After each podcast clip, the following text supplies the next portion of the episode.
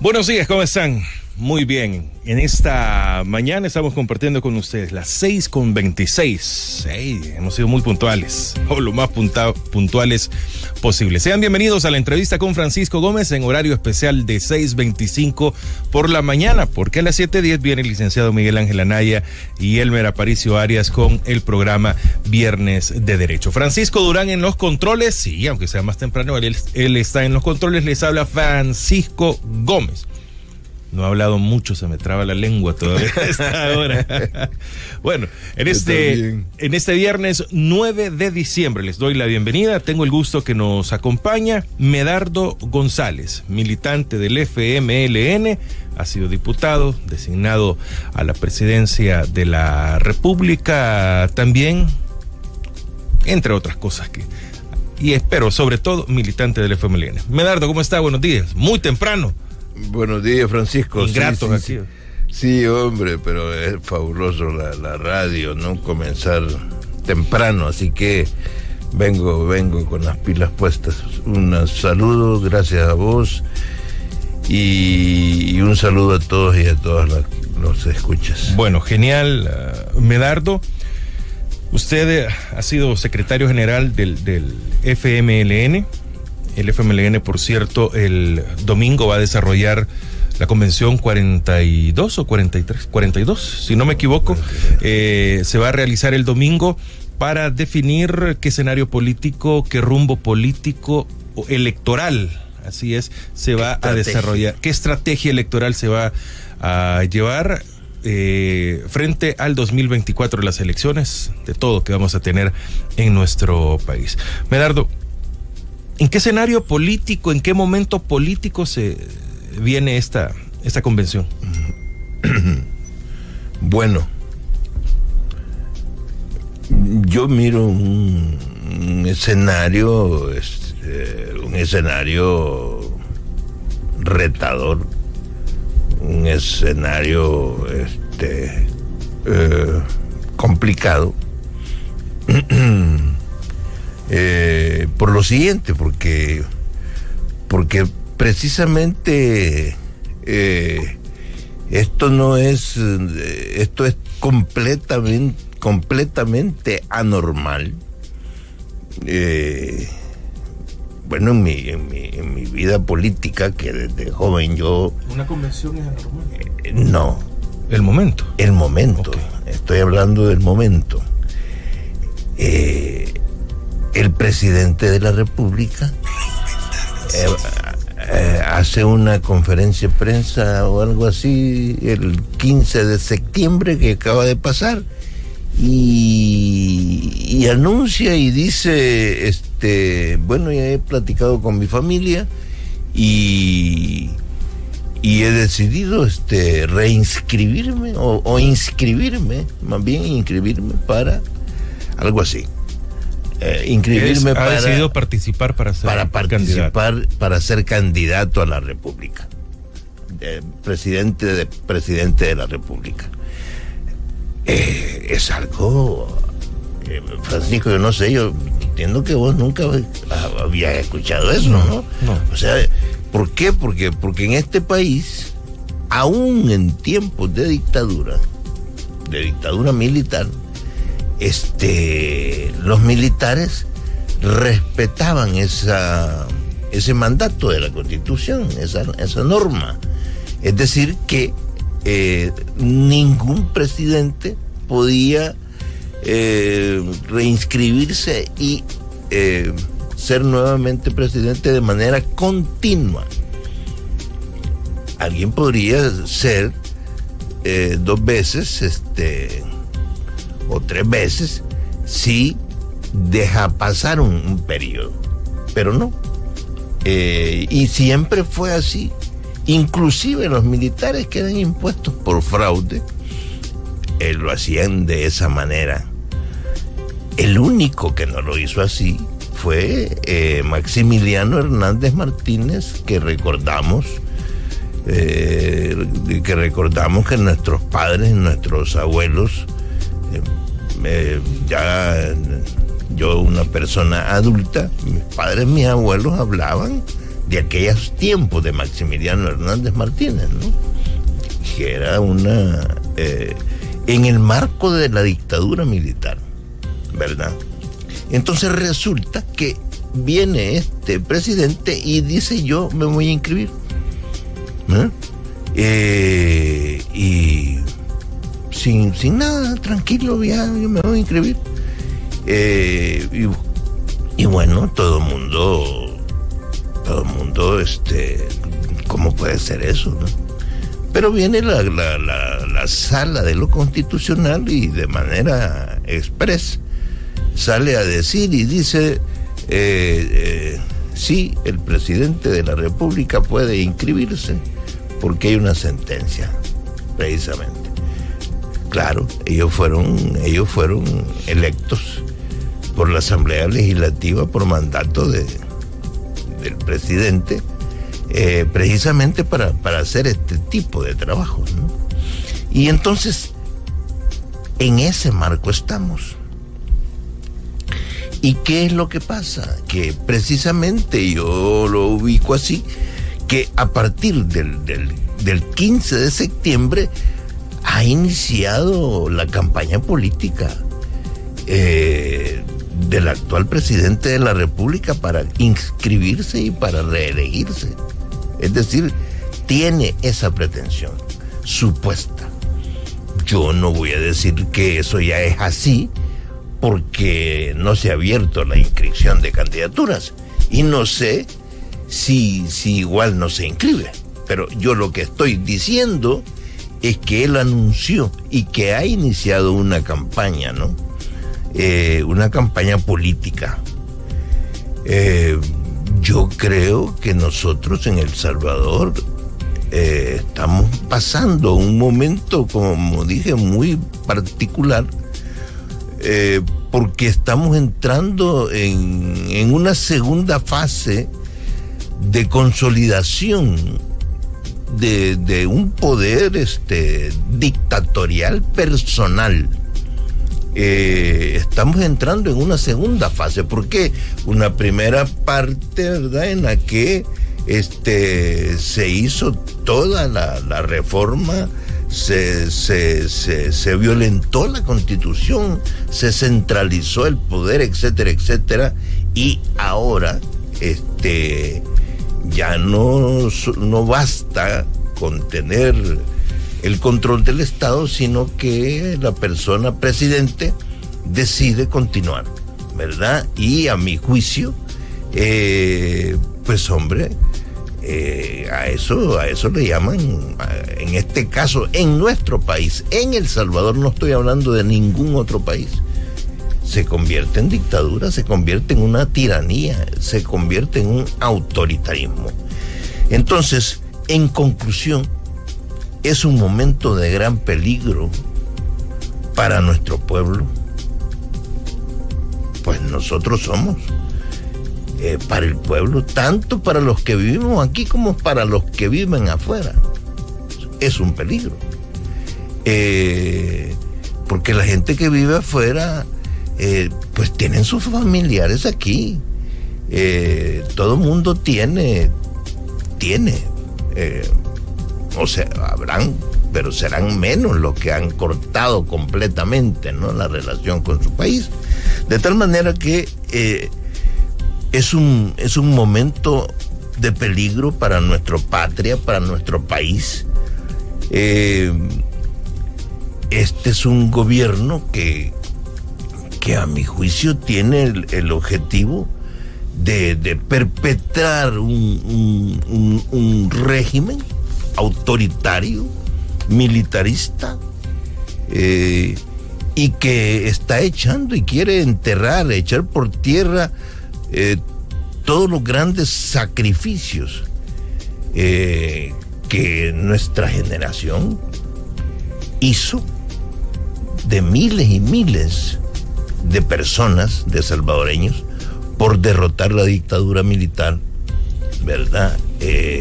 desde desde el siglo pasado, y bueno, y en el mismo siglo pasado, eh, terminando en el año 92, este, desmontando, derrotando el militarismo, la dictadura militar. Entonces, han sido, fueron, eh, digo yo, 27 años de avance, de avance de este país hacia la democracia. Y ahora este gobierno, este presidente, nos quiere regresar a un pasado de dictadura. Ese es el marco, ese es el cuadro, es el momento que estamos viviendo en el que se desarrolla la convención del FMLN. ¿Y qué propuesta o salida hay, tenemos para esto? Mira, Francisco, eh, eh, primero voy a decir algo, ¿no? Que creo yo que no, em, no hay por qué asustarse. Pero para mí es, es, es, es claro, es evidente de que em, en estos momentos, por ahora, el pueblo salvadoreño eh, no tiene la fuerza, eh, no tiene eh, la fuerza y, el poder para detener este, este plan. de tal manera que nos encontramos nosotros también con una con una oposición política, popular, social, eh, que, no tiene la, fuerza necesaria eh, para, para, detener este plan. Eh, así que yo lo que creo es que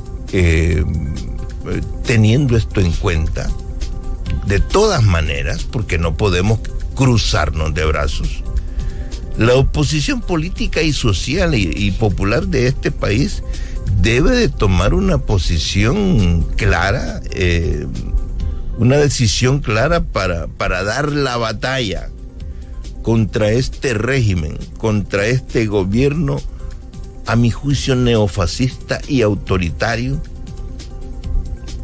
aliado comprometido con la oligarquía de este país, y eh, eso es algo que quiero subrayar, con la oligarquía de este país y dependiente también y relacionado con, con el mismo imperialismo norteamericano. Estoy hablando precisamente para la militancia del FMLN. Todas esas poses eh, de pleitos con el gobierno de Estados Unidos son son, este, son mascaradas.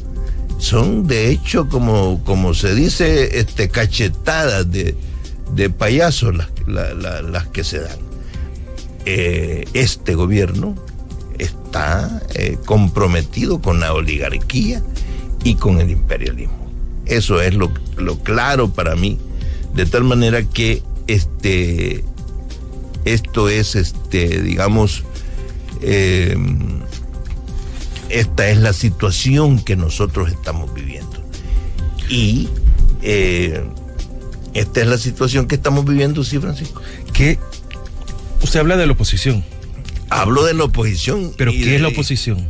¿Hay oposición en este país? ¿Qué es? Es que, es que ah, yo creo que no hay ¿O cómo se ve la oposición? Sí, sí, sí, sí, claro. No, no, no hay que hacer gran ejercicio, ¿no? Teórico, político, para ver que, que sí, claro. Aunque, aunque digamos una oposición eh, que, que cada día va haciendo esfuerzos, no tiene, como dije ya, no tiene la, la fuerza suficiente para detener de manera inmediata una posible reinscripción. Sí y evitar un fraude. Pero la oposición este, eh, que tenemos en este momento precisamente tiene una posición claramente anti eh, buquelista, eh, opuesta al clan Bukele, una posición de denuncia, una posición de eh, una posición de lucha eh, en la calle. Es decir, hay una, una, una oposición que no nace por la reivindicación en estricto, ¿no? Sino que nace porque tiene una posición política. Eh, entonces, ahí nosotros encontramos este encontramos este agrupamientos de partidos políticos encontramos agrupamientos de, movimientos populares que eh, algunos de ellos con, larga trayectoria no, no son nuevos y otros que sí son nuevos. De tal manera que encontramos un tinglado eh, de fuerza de oposición, bueno, yo metería aquí también en la oposición, eh, no una oposición, digamos, militante, política, pero, pero, pero hay, hay, hay medios de comunicación que yo de manera eh, eh, de manera, digamos, franca, digo, sí están jugando un papel de oposición, eh, un sector de la prensa. Hay un, hay un sector de la prensa que es atacado por el gobierno. ONGs que también están desarrollando un trabajo eh, muy importante. ONG fundamentalmente de, de, que luchan por los derechos humanos de tal manera que tenemos todo un conjunto de fuerzas, pero con una, eh, con una clara postura eh, de crítica eh, a este gobierno violador de los derechos humanos. Es decir, un, una oposición clara de que, de que Bukele es un mal gobierno y que este gobierno hay que derrocarlo. ¿Qué ¿Qué debe proponer, qué debe buscar la oposición? ¿Qué objetivos debe de tener? Está todo esto en el... Lo ponemos en la mesa, ¿tienen objetivos? Mira, yo, este, digamos que, que, que solo sé que la, que la oposición, este, pues, esta, esta oposición eh, esta oposición antibuquelista eh, están, están activos y, las movilizaciones precisamente son fruto de esa son, son expresión precisamente de esa actividad de la, de la oposición política de este país. Pero más quiero referirme a que yo lo que creo es que esta oposición debe de, trabajar por, por, objetivos como recuperar recuperar este la constitución de la república eh, la constitución eh, que se reformó y se aprobó eh, terminada la guerra en el, en el 92 es decir los los los históricos y famosos acuerdos de paz, la gran reforma eh, a finales del siglo pasado, eh, para continuar el camino de la democracia. Ese es un objetivo eh, de primer orden. Una segunda cosa que yo creo que debe de trabajarse es precisamente em, detener la acelerada militarización del país esto, esto, personas como yo que hemos vivido los tiempos de la dictadura, este, sabemos lo terrible que es eso, ¿no? Y estamos viendo señales graves de cómo el país se está militarizando y cómo el país está cayendo nuevamente en esa lógica. Eh, el poder civil termina eh, cediendo ante el, ante el poder militar. Evitar la militarización del país, que el ejército siga sometido al poder civil o que el ejército no se convierta en instrumento eh, de un poder de facto. Eso es lo que yo creo y que nosotros eh, debemos de regresar precisamente a la aplicación de la línea aprobada en la Constitución de la República de, de, El Salvador en 1992 por los acuerdos de paz, precisamente con respecto al ejército y a la Policía Nacional Civil. Está con nosotros Medardo González. Tercero elemento, Francisco, es recuperar todos los, eh, los mecanismos de transparencia. Esto es una cosa que, que estuve pensando que tan... Y, que tanto, ¿Se logró tanto y se perdió de nuevo? Es que ciertamente eh, nuestro país nunca se caracterizó por ser un país eh, en el que la ciudadanía, digamos, tenía acceso a la información del gobierno y del Estado. De tal manera que este, los gobernantes podían meter la mano y hacer y deshacer con los fondos públicos. Y siempre fue un, un propósito, siempre fue un propósito transparentar las cuentas del Estado, las cuentas públicas. ¿Por qué? Porque ese dinero es del pueblo, ese dinero no es de los que van a gobernar, ese dinero es de, de todos los ciudadanos que pagamos impuestos, ¿verdad? Entonces, recuperar los mecanismos de transparencia. Y aquí voy a decir algo, voy a reivindicar algo porque creo que tenemos derecho, y es que el FMLN luchó por esto. Mucho, mucho, mucho. Por, por, por alcanzar leyes que permitieran transparentar, obligar a los gobernantes a transparentarlo.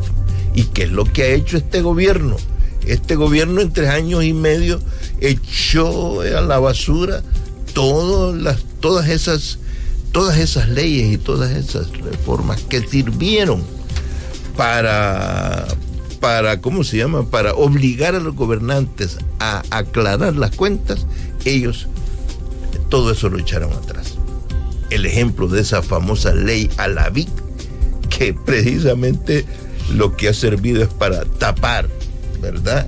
Para tapar la, como una alfombra tapa la, la, basura que queda por ahí. Este, esa famosa ley a la vi. Y, y sobre ese tema de la corrupción mucho se puede hablar, de tal manera que ese es el tema que nosotros debemos de buscar, impedir eh, que el gobierno de turno eh, siga haciendo manejos oscuros de las cuentas públicas. Y no solo de las cuentas públicas, sino de todos los datos. Porque me acabo de acordar precisamente que también inclusive eh, la Asamblea Legislativa, por orden de, Capres, eh, ya desmontaron, eh, ya desmontaron ese instrumento que, existe en todos los países, eh, la digeste, que sirve precisamente para, para tener el, el dato, los datos que sirvan para ver, eh, digamos, para poder proyectar. Una cuarta cosa, Francisco, es este detener el endeudamiento desenfrenado e irresponsable eh, del país. Un quinto elemento, recuperar la productividad económica del país, porque el país está perdiendo eh, productividad cada vez más y eso genera desempleo, y otra cantidad de cosas que se pueden decir. Pero voy a tratar de acelerar eh, para que el tiempo me ajuste. Y luego, este, por supuesto, por supuesto que la oposición debe de, de, trabajar eh, por implementar una, una, una agresiva y efectiva política contra el crimen organizado contra las pandillas. Este, eso es bien importante. De hecho, aquí eh, yo quiero decir, estoy convencido de que estoy convencido de que los datos son manipulados y yo este yo soy de los que pongo en duda la información que, que este gobierno da al respecto de, de, la violencia criminal, eh, este, del crimen organizado en este país. Este, eh, sin embargo, creo que eh, debe de trabajarse por una política pública que sea efectiva, claramente con la postura de que el estado de sección, más que ayudar a resolver el problema, el estado de sección lo que está haciendo es castigar al pueblo salvadoreño y a largo plazo eso traerá este, efectos profundamente negativos. Así que eh, la oposición, según la experiencia, según lo que yo conozco, debe de integrarse por, por movimientos políticos, por movimientos populares, por movimientos sociales, por partidos políticos, por, por todos aquellos eh, organizaciones eh, que tengan una posición política determinada o que estén luchando por, por, una reivindicación. Este, todos aquellos que estemos precisamente en contra de Bukele. Pienso en todas estas personas que están destruyéndole las casas, echándolos de la isla, isla tasajera. Esta gente no puede quedarse de brazos cruzados rogándole al presidente de que, de que no los eche. Eh, deben de tomar una posición clara eh, antibuquelista. Todos estos sectores debemos de trabajar por estos objetivos, Francisco. Está con nosotros Medardo González, exsecretario general del FMLN. Se avecina, bueno, el, domingo es la convención del, del, FMLN para definir el rumbo político electoral que se va a tener con el partido. Hemos hablado de la oposición, del momento en el que se está viviendo, eh, estamos viviendo en El Salvador y que se va a dar la convención. Vamos a hacer una pausa y, bueno, eh, se nos había escapado, disculparnos de que no vaya, no vamos a tener viernes de derecho por motivos de fuerza mayor, no, no vendrán, así que vamos a retomar un poco del tiempo que ellos dejan libre para que podamos ampliar y mire, qué buen momento para que hablemos en sí de los caminos que deberían de seguirse por parte de el FMLN eh, rumbo al 2024. Recupérate la clínica de fisioterapia. Muy buenos días. 58 minutos han pasado de las 6. Estamos en la entrevista con Francisco Gómez, en horario inusual. Está con nosotros Medardo González, político en nuestro país. Medardo, ¿qué camino debe eh, seguir el FMLN o el FMLN? ¿Qué pinta acá? Bueno, este yo este, estoy convencido de que de que el FMLN es, es una de las fuerzas este, opositoras y una fuerza opositora que con tradición de lucha y que debe de, debe de, reafirmar su su postura eh. Eh, así que espero que esta convención nacional tome la, la, decisión, eh, la decisión correcta,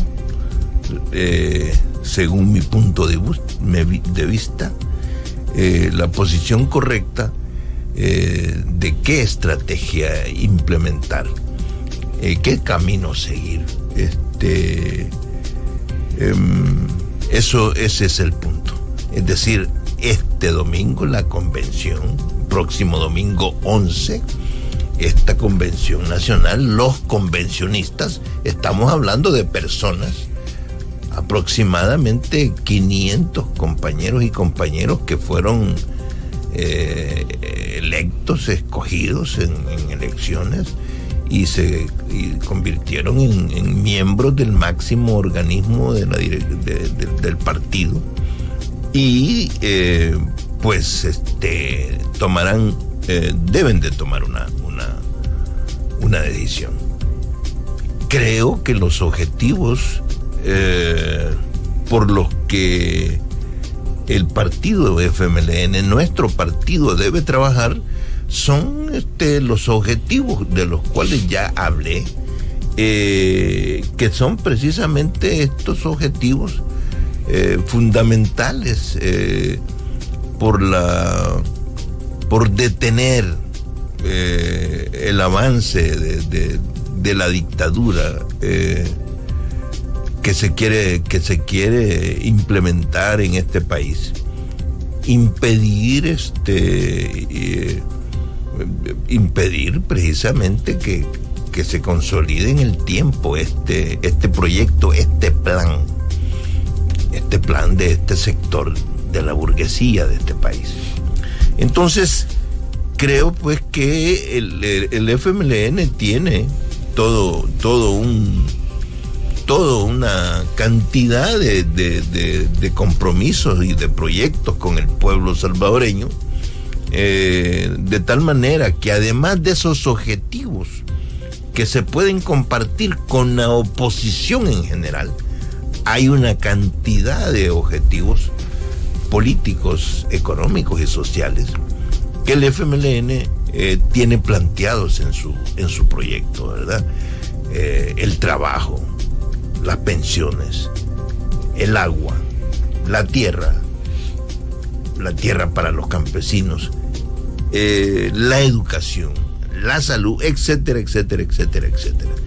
No me voy a meter a esto, simplemente lo señalo. Pero regreso al punto. El punto fundamental es precisamente el punto político en este momento.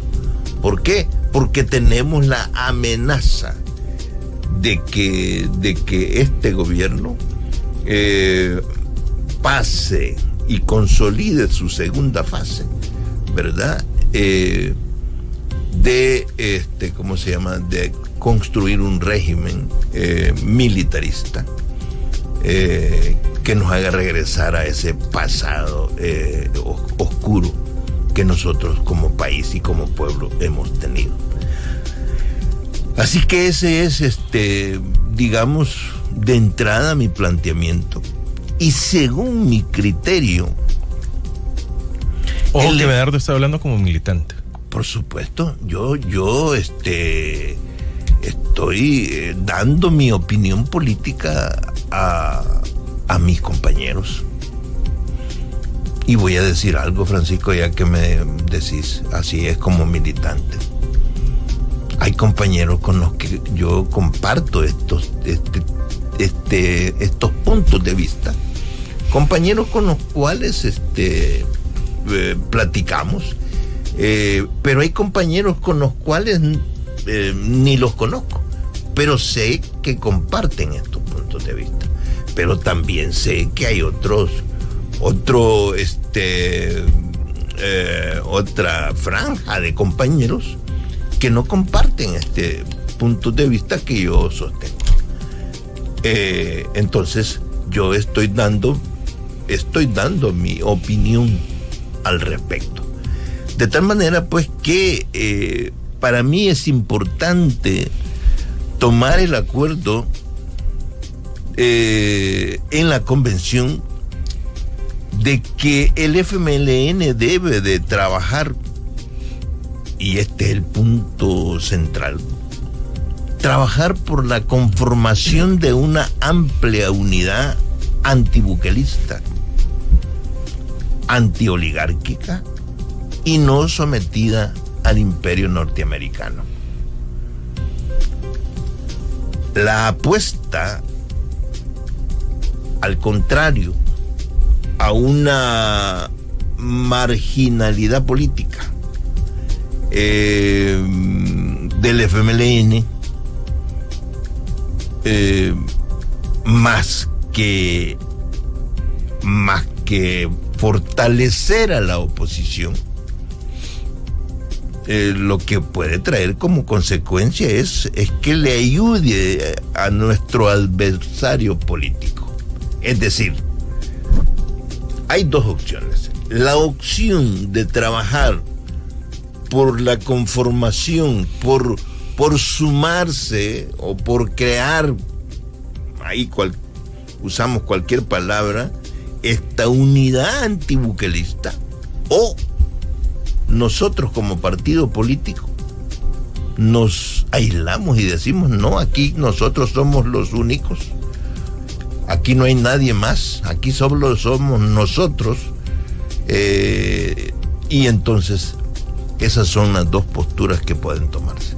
Yo lo que creo es que esta postura de decir solo nosotros, a esa postura yo le llamo postura aislacionista, a esa postura yo le llamo eh, una postura eh, equivocada,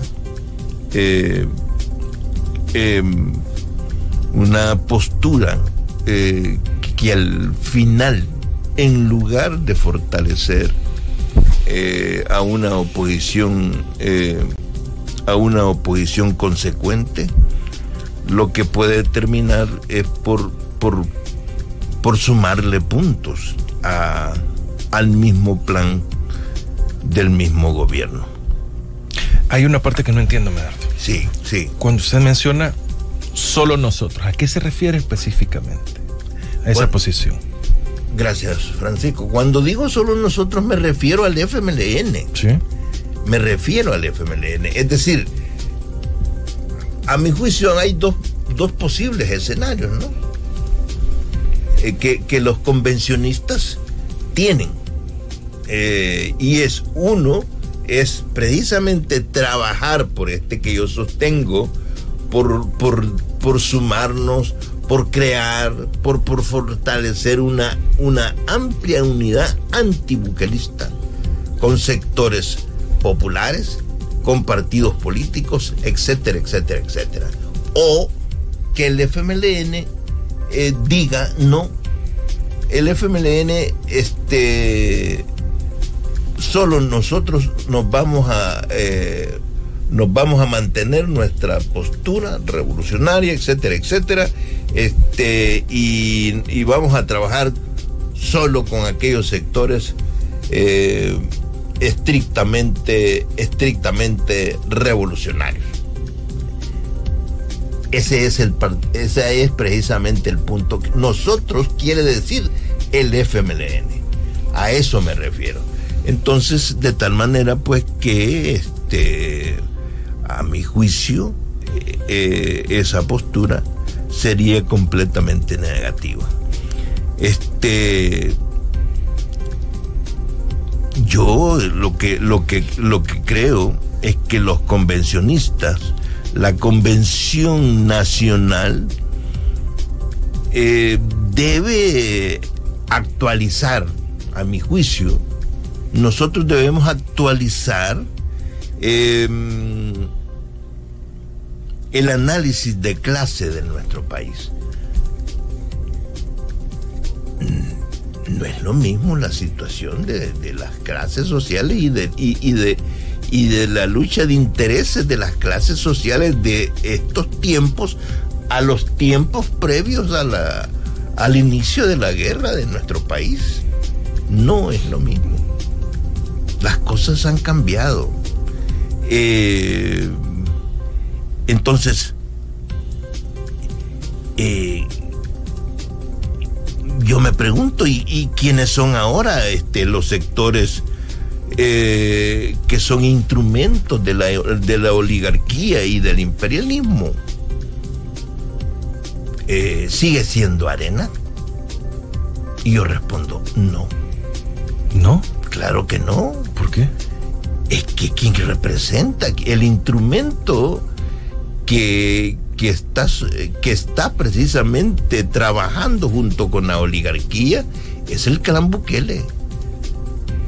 Arena no es, perdón, con mucho respeto, eh, Arena no es más el partido de la oligarquía de este país. Como lo fue. ¿No son los millonarios los que están en arena? ¿Los que deciden? ¿Los que los titiriteros? Los, los financistas. Sí. Que estuvieron durante décadas desde sus inicios. Desde la creación del partido Arena, eh, allá en aquellos tiempos, eh, y que se mantuvieron durante todos estos años también después de los acuerdos de paz. Toda esa gente, eh, o la mayoría de esta gente, de estas, de estas familias o, personas que identificamos como, como sectores oligárquicos. ¿Por qué? Porque concentran el, poder del dinero y el poder político de facto. Eh, esta gente ya, ya eh, abandonaron a, Arena. Arena dejó eh, de serlo y Arena está en, está prácticamente en una situación de, de mucha debilidad. Yo no voy a decir que el FMLN eh, es, es todo lo contrario. Nosotros tenemos mucha debilidad, pero el FMLN tiene cuerpo.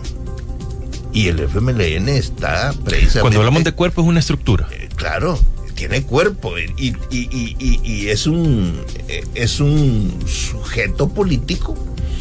Y precisamente, y voy a decir esto también, es una virtud, es una es, es algo positivo que en el, en el FMLN este, en este estado de situación de reflujo y de debilidad estemos eh, corrientes de pensamiento discutiendo, eh, em, debatiendo con, con la palabra y con los hechos qué camino seguir el FMLN tiene futuro. El FMLN tiene precisamente eh, posibilidades de eh, avanzar junto al pueblo en esta lucha contra este régimen. De tal manera de que Arena, eh, Francisco, ha dejado de serlo. Ahora la oligarquía está eh, trabajando. Yo no voy a decir que el Partido Nuevas Ideas y el clan Bukele son el instrumento de la oligarquía. Pero yo sí puedo decir eh, con con qué eh, con con propiedad de que estos señores que fueron financistas del partido Arena están trabajando de la mano con el clan Bukele. Eso sí puedo decirlo, con propiedad. Eh, de tal manera que las cosas han cambiado. No podés traer eh, ese análisis eh, de aquella realidad que nosotros vivimos en los años 70, 60, 70, 80 no podés traer aquel análisis para, para esto, para este momento. De hecho, eh, de hecho, eh, es ahí donde yo digo, hay que hacer el análisis político correspondiente. Y en ese sentido, ¿quiénes son ahora después? Repito, el instrumento de la oligarquía es, ese clan Bukele eh, eh, y su partido político Nuevas Ideas, ¿verdad? Y también hay, hay que sumarle a, ese, a ese núcleo, hay que sumarle los satélites, los partidos políticos satélites y los movimientos sociales o los movimientos populares o los no sé qué eh, satélites eh, de, eh, del clan Bukele. Estoy hablando particularmente del partido Gana, del PDC, del PCN, de Cambio Democrático e inclusive otros partidos que están en proceso de inscripción en el Tribunal Supremo Electoral. Esos son, eh, esos son eh, precisamente ese, y yo creo que hay que decirlo de esa manera, eso, ese, es una, ese es el agrupamiento político al cual hay que, al cual hay que enfrentar yo creo que ningún partido político eh, opositor, ningún movimiento popular eh, opositor, antibuquelista, por separado, eh, tiene la fuerza suficiente para enfrentarse a, este nucleamiento de fuerza de lo que representa el, el clan Bukele. Yo lo que creo es que en términos de estrategia es que nosotros debemos de sumar. Si no sumamos, si nos quedamos en discusión o nos quedamos sentados o, decimos nosotros somos, somos los buenos, todos estos otros no sirven, nosotros vamos a pelear contra Bukele. Eso es un gran error. ¿Qué significa sumar? Sumar precisamente significa platicar Sumar significa ponerse de acuerdo. Sumar significa... Pero si ahí mencionan la mayoría de partidos políticos. Claro, pero... pero, pero ¿Cómo se va a platicar con ellos entonces? No, no, no, no, no. Por supuesto, Francisco, no. Eso, esos partidos son, esos partidos son satélites, son la base de, del clan Bukele. Esos partidos políticos no tienen nada que ver con la oposición. ¿Qué es lo que estoy hablando yo? Estoy hablando del movimiento popular que ha salido a la calle a, eh, pelear, que estuvo el 15 de septiembre en la calle, etcétera, etcétera, etcétera.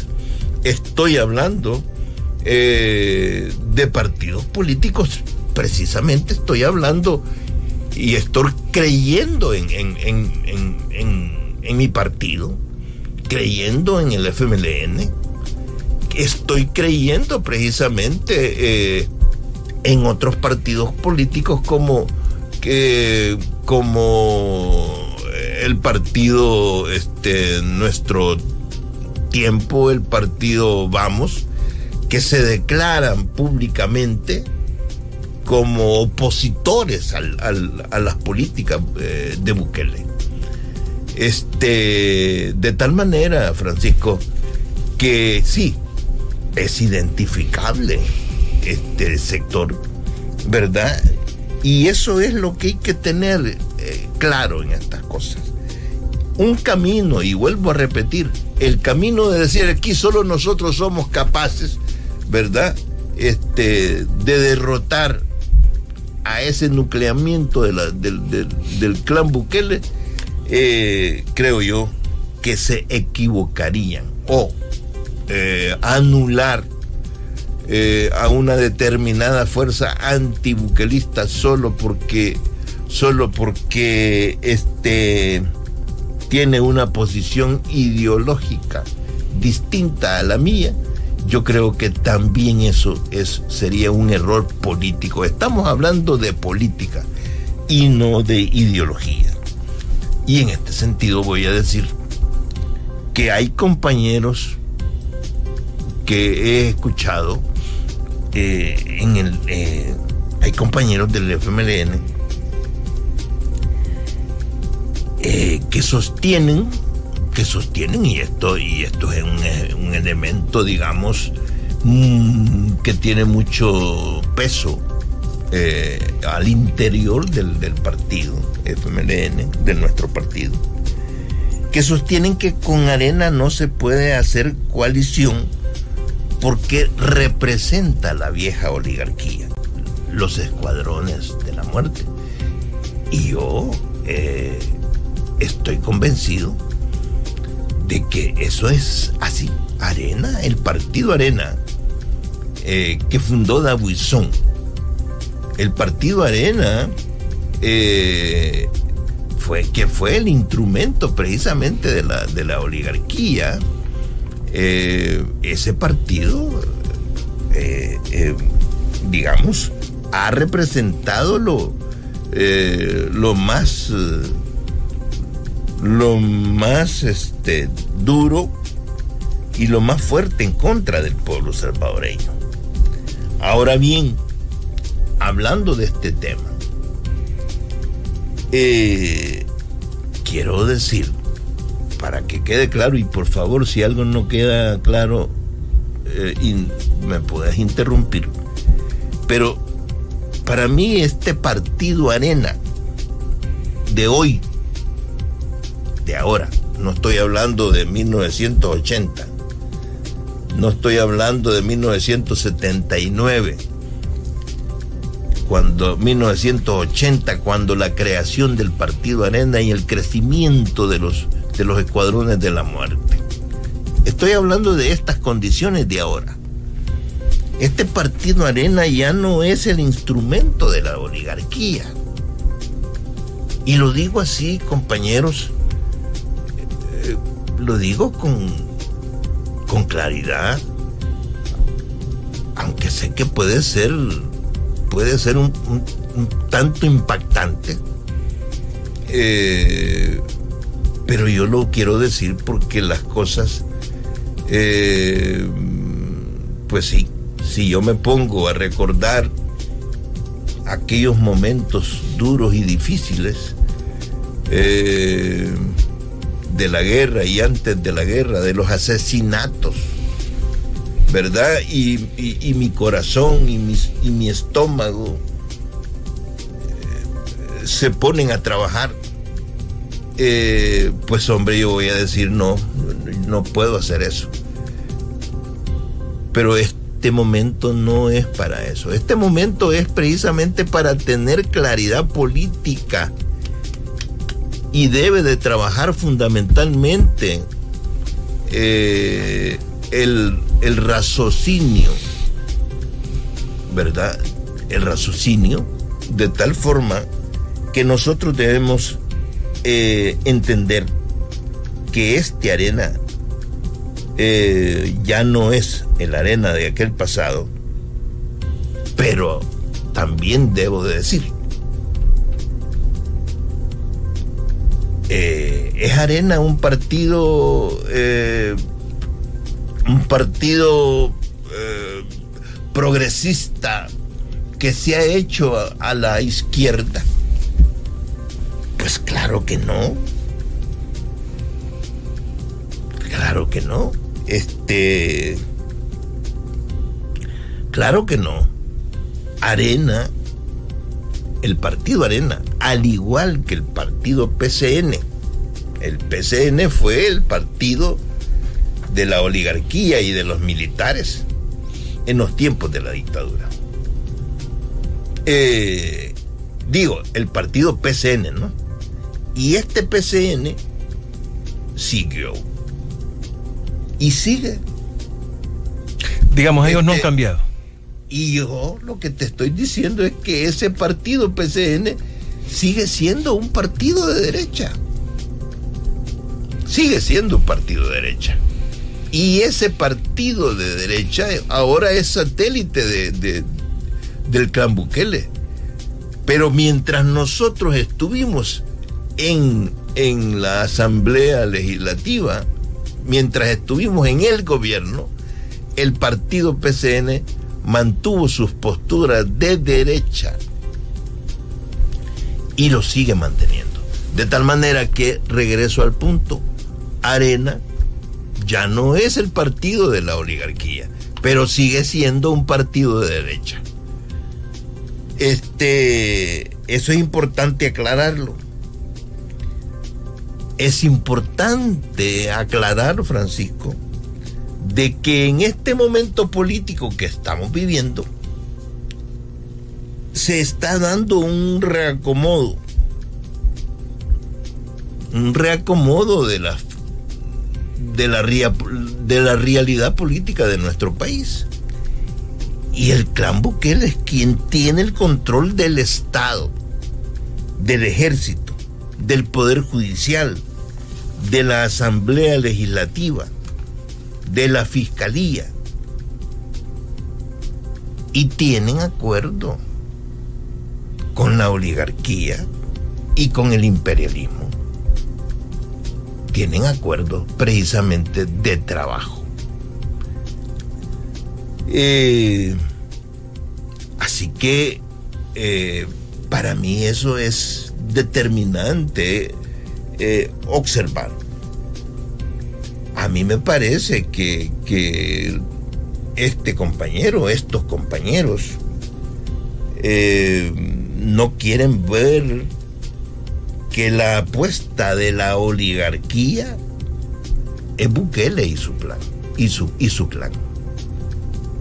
No quieren ver y inclusive estos compañeros han manifestado que el gobierno de Nayib Bukele, al igual que el de Funes y al igual que el de Salvador Sánchez Serén, nuestro compañero Salvador, son fruto de la victoria sobre la dictadura. Es decir, eh, estos compañeros del FMLN inclusive ponen a este gobierno a la par del gobierno de, Salvador y el gobierno de Funes, como que si fuera eh, una continuación. Una continuación. Y yo creo que eso es una aberración política total una aberración política total. Y, voy a decir algo, Francisco, ya que nos dio tiempo esto, ¿no? Em, resulta que esta es la posición que desde el principio la comisión política eh, que tomó posición en el 2019, eh, en, el, en el 2019, a la cual le entregamos nosotros la nueva dirección, fue esta posición la que tuvo.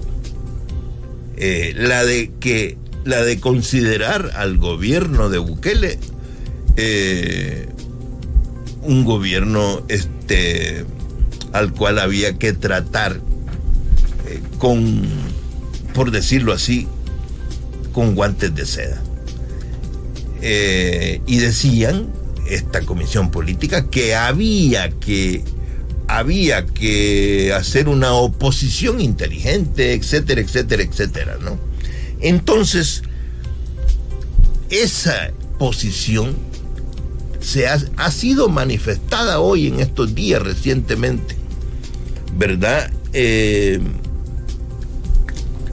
así que eh, sostengo que están confundidos estos compañeros que sostienen este tipo de cosas o quieren confundir, están confundidos o quieren confundir a los militantes del FMLN y a las personas de izquierda de este país. Porque hay muchas personas que son de izquierda y no son del FMLN. Entonces, eh, voy a repetir algo que dije ya, pero lo voy a repetir. Tampoco yo quiero sostener ni voy a decir eso de que, que Arena se está haciendo de izquierda. Para nada. Es lo mismo que el PCN, que dejó de ser el instrumento de ellos, pero hasta hoy, desde 1979, continúan en el agrupamientos de fuerzas de la derecha. El PCN no se ha perdido en su línea, no se ha confundido. Y así creo también que Arena está. Eh, Francisco, compañeros y compañeras, ¿qué sería mejor? Me preguntaba yo cuando estaba pensando en esto, en estas palabras que yo tenía que decir. ¿Qué sería, qué sería lo mejor? Que la Convención Nacional, que los convencionistas, hombres y mujeres, eh, se dejen llevar a una posición de, aislamiento, de, decir nosotros somos los, los únicos, ¿verdad? o se tome la decisión de juntarse junto a otras fuerzas populares y partidos antibuquelistas. Por supuesto, yo me respondo, y esa es mi, mi postura, por supuesto que el enemigo a vencer es Bukele y su clan. Eh, y creo que la convención del FMLN, los convencionistas deben de tomar el camino de sumarse a las fuerzas opositoras antibuquelistas. Y estoy terminando, Francisco, mi, mi, mi exposición. Si querés preguntarme o decir o comentar algo, pues dilo. Pero yo estoy diciéndole a los compañeros convencionistas de que si la convención este domingo 11 toma el camino del aislacionismo, de la, de la arrogancia, de la prepotencia, eh, de creer del, purismo político e ideológico. Eh, si se toma ese camino del aislacionismo, la historia y el pueblo nos, nos va a castigar como partido político. Yo eso lo digo muy, muy claramente. Eso creo, compañeros y compañeras. Así que, sí.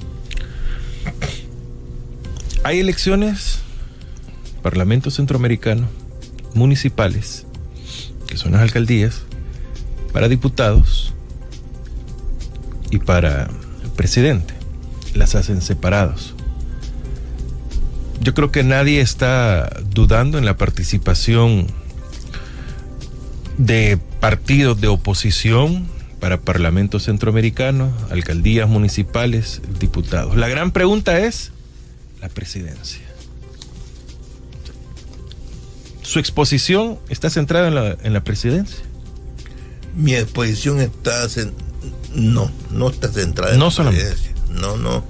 Mi exposición está centrada en todo el, en todo, en todo el, el, el paquete, en toda la estrategia y el, y el paquete electoral. Porque, Francisco, aquí decir que yo creo que, que el momento, como dije yo, el momento está, no es fácil, es complicado.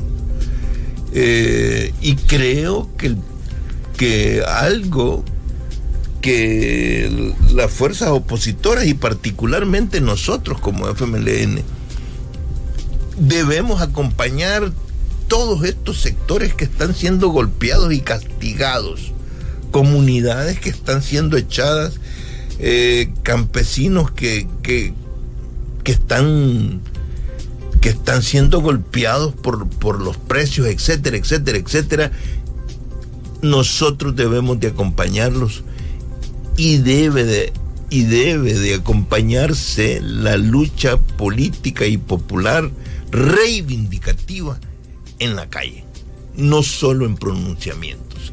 Debe de implementarse esa modalidad de lucha de tal manera que debemos hacer esfuerzos ingentes, no solo el camino electoral, sino también el camino de la lucha popular reivindicativa, la defensa de los intereses de las comunidades y de la gente. Eso por un lado.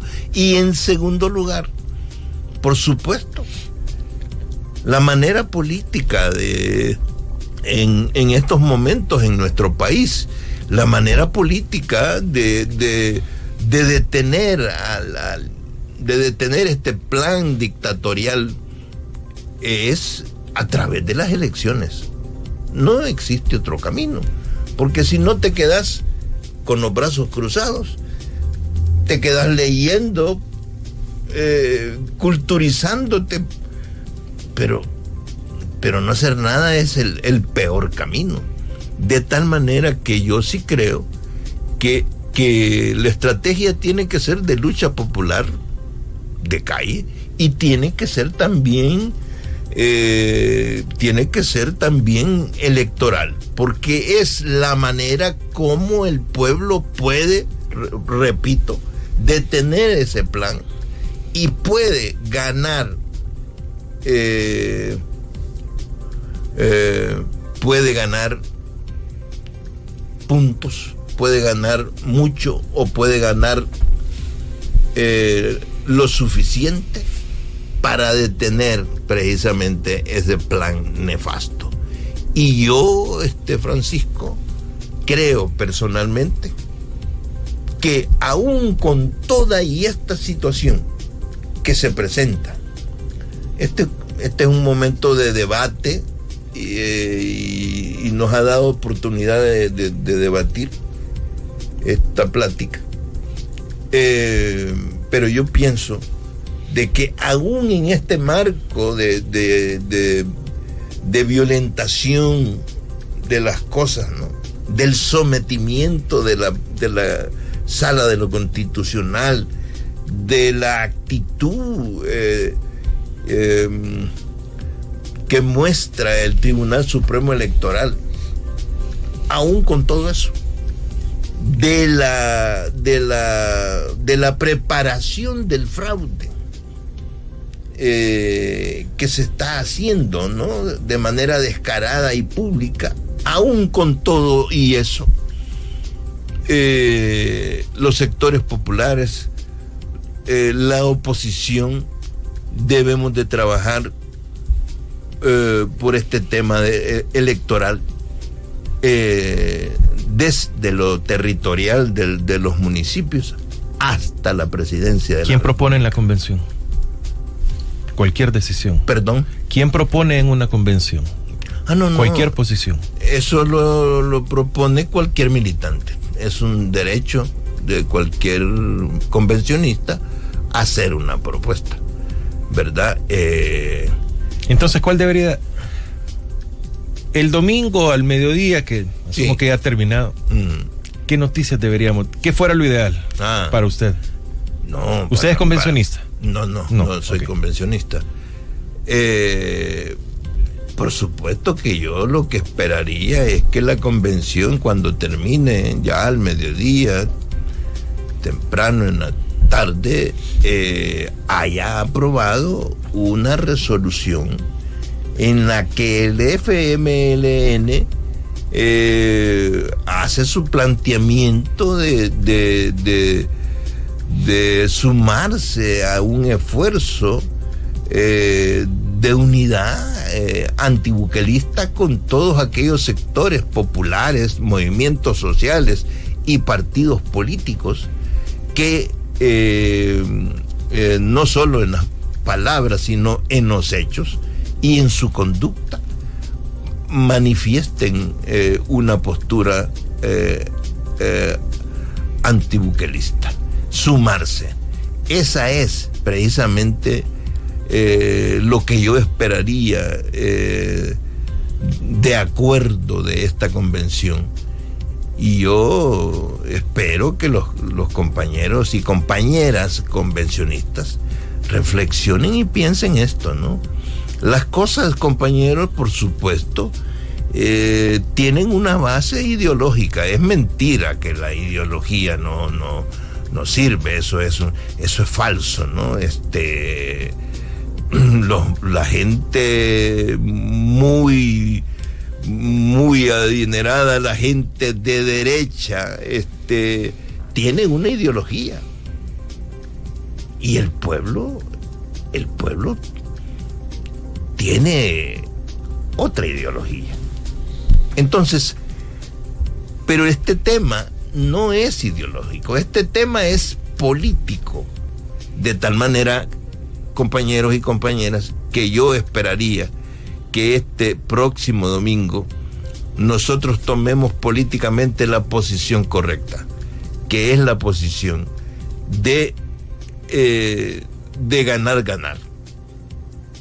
Ganar todo el pueblo, en juntándonos todos los, todos los, los que no estamos de acuerdo con este gobierno y el otro ganar, que es decisivo e importante, que el FMLN eh, vaya, vaya en la práctica, eh, encontrando el camino de, de superar cualquier división, de encontrar el camino de la unidad y de la unidad, voy a repetirlo para que no quede, de encontrar el camino de la unidad y encontrar el camino de de de recuperar el músculo, de recuperar eh, nuestra presencia junto al pueblo salvadoreño. No es apartándonos, no es aislándonos como el pueblo salvadoreño nos va a reconocer. Es luchando, es peleando como el pueblo salvadoreño nos va a reconocer. No nos dejemos asustar por, por, esos números que nos tiran ahí. Eh, de las encuestas. De las encuestas, ¿no? Eso, eso es algo que ya tenemos suficiente experiencia nosotros. No nos dejemos asustar por eso. Definitivamente que eh, eh, el pueblo salvadoreño, el pueblo salvadoreño ya nosotros tenemos suficiente experiencia en una en una en un ángulo y en otro, tenemos suficiente experiencia que el pueblo salvadoreño sabrá eh, tomar la medida correcta en el momento en el momento oportuno. Y creo yo, y a muchas personas con las que he hablado en la calle o en pláticas, eh, grupales, gente que no, no milita en el FMLN, le he dicho, le he dicho algo, ¿no? Y es que así como, como, como armaron eh, el triunfo de Bukele eh, en el 2019, tomando una decisión porque creyeron en sus ofrecimientos, en sus planteamientos, en sus críticas, así también eh, ahora que han conocido qué tipo de persona, qué tipo de agrupamiento representa, qué tipo de intereses representa, así también ahora pueden tomar otra decisión. Con esto termino, Medardo. Usted mencionó mucho el aislamiento, que no se debería, no se debería dar. El participar no, sería. El no participar, no presentar candidato a la presidencia para el FMLN sería un aislamiento. El decir no, no hago nada. Sí, Francisco, yo también. Por eso yo creo que no presentar, hay que participar en las cuatro elecciones que se van a dar. Hay que participar porque porque no hay otra manera con candidato propio. No, para, no hay otra manera de pelear y luchar. Porque el tema es la disputa de la mentalidad de la gente. Y eso solo se hace con la presencia en las, distintos, eh, en las distintas elecciones.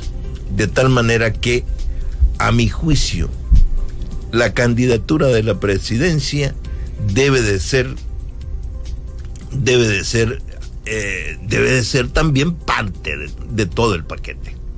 Así que, este, ya sobre este tema de si candidatura propia o, pues, pues hombre, yo lo que creo es que es que eso llegará. Sobre eso sí, no voy a dar una, una postura categórica porque creo que la dirección del partido, la convención o la comisión política, en su momento tendrá que tomar una decisión, porque em, creo que esta es una experiencia inédita en la que se daría, em, eh, si es que se toma el acuerdo de la gran unidad antibuquelista. Yo quisiera... Eh, es decir, Em, posturas cerradas eh, pueden ser no correctas, pero tampoco eh, ir sin nada eh, puede ser una posición no correcta. De tal manera, Francisco, que yo eh, prefiero en este tema de que mire, candidatura o no no vertir opinión. No, no, no dar una opinión. Yo le quiero, y eso con conclusión muy mía también. Meto mi, mi cuchara, por eso lo hago al final. Hay cualquier cantidad de comentarios, no se imagina, Medardo, en todas las redes. Eh. Claro, claro. Terrible. Pero hablan mucho de que usted está promoviendo el partido Arena. Les digo, no me pasa en ningún momento esa, esa idea que alguien que estuvo en la, en la en el conflicto armado, que fue un líder, que vio caer a muchos amigos, entrañables hermanos para, para usted, hoy venga con una posición así. O sea, hay que entender el momento político del que habla Medardo González. Y por eso creo que el final en, decir, no, la decisión de que si van o no van a la presidencial, esa ya es muy, muy decisión de convencionistas, de dirección. Francisco, yo quiero decirles, yo peleé, yo me metí a las FPL, a la lucha armada desde 1900, desde febrero de 1973. Después de la 49 años después de la, de la intervención de la Universidad Nacional. Eh, y desde entonces vengo luchando y peleando eh, y peleé porque así así exigí el momento peleé con las armas y peleé también en los movimientos sociales así que así que digamos que, y mi vida, yo creo que, que mi vida es, es la es la expresión de lo, de lo que soy. Este, y por eso me extendí precisamente. Eh,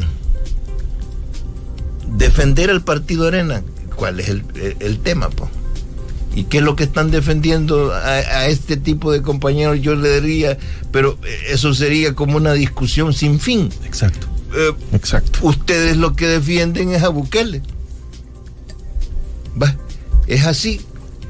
No, yo lo que estoy defendiendo es la necesidad política de estar abiertos políticamente a la unidad de eh, a la unidad de la oposición anti, anti Bukele. Eso es lo que yo estoy defendiendo.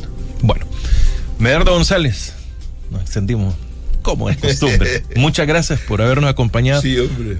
No es convencionista, por lo tanto, no es que no quiera, no puede ingresar a la convención. No. Medardo González. De que todos vamos a saber qué pasó, por supuesto, es más, el lunes yo acá tengo a alguien de, la dirección del partido que vamos a hablar de las decisiones que se mm, tomaron mm. en, en, la convención que se va a desarrollar el, domingo. Por si ya no lo veo, al aire por lo menos, le deseo feliz Navidad, Medardo, y un muy buen 2023. Gracias. Igualmente, Francisco, claro que sí, estamos terminando año y sí. Año duro, ¿no? Feliz Navidad para para vos, para tu familia y, para todos. Sí, es un momento complicado, duro, pero, pero digamos que no son tiempos de, grandes sacrificios, ¿verdad? En los que no valía, en los que no importaba si era día festivo o si era 31 de diciembre. Ahora no, ahora, ahora se puede dar uno el, el, el tiempo para disfrutar la Navidad. Así es, disfrutarla. Gracias, Mar. Ok. Qué gusto. Bueno. Que nos haya acompañado. A usted muchas gracias por habernos acompañado también. Esté pendiente todo los el contenido que tenemos para compartir con todos ustedes. El lunes vamos a tener a alguien de la Comisión Política del FMLN, insisto, para hablar de los resultados o de las decisiones que se tomaron en la convención del domingo. Pero usted esté con con nosotros durante todo el fin de semana. Vamos a tener muy buena programación para todos ustedes. Hoy juega Países Bajos frente a Argentina. ¿A usted le gusta el fútbol? Yo, por supuesto que sí. Y voy a Argentina. Bye. Aquí está. Estamos de enemigos. Yo voy con Países Bajos No, ahora. no, no, yo, voy- yo voy con Messi. Ah, bueno, perfecto. Así que hoy a la una, a donde tengo a Dennis Bergkamp. Mire, este es para que vean que no es mentira. Yo aquí tengo, de- claro, ¿verdad? Este es del sí, siglo sí. pasado y parte de la. Sí. Aquí está Dennis Bergkamp. Pero aquí tenemos también a Diego Armando Maradona, el futbolista más consecuente con lo que hablaba. Claro, Un luchador claro. social Sí, sí, sí. por sí. todas las causas. Así es. Así que ahí estamos, Claro. el fútbol lo combinamos acá. Así que para todos, Lo muchas gozamos. gracias. Sí, perfecto. Buenos días para todos. La entrevista.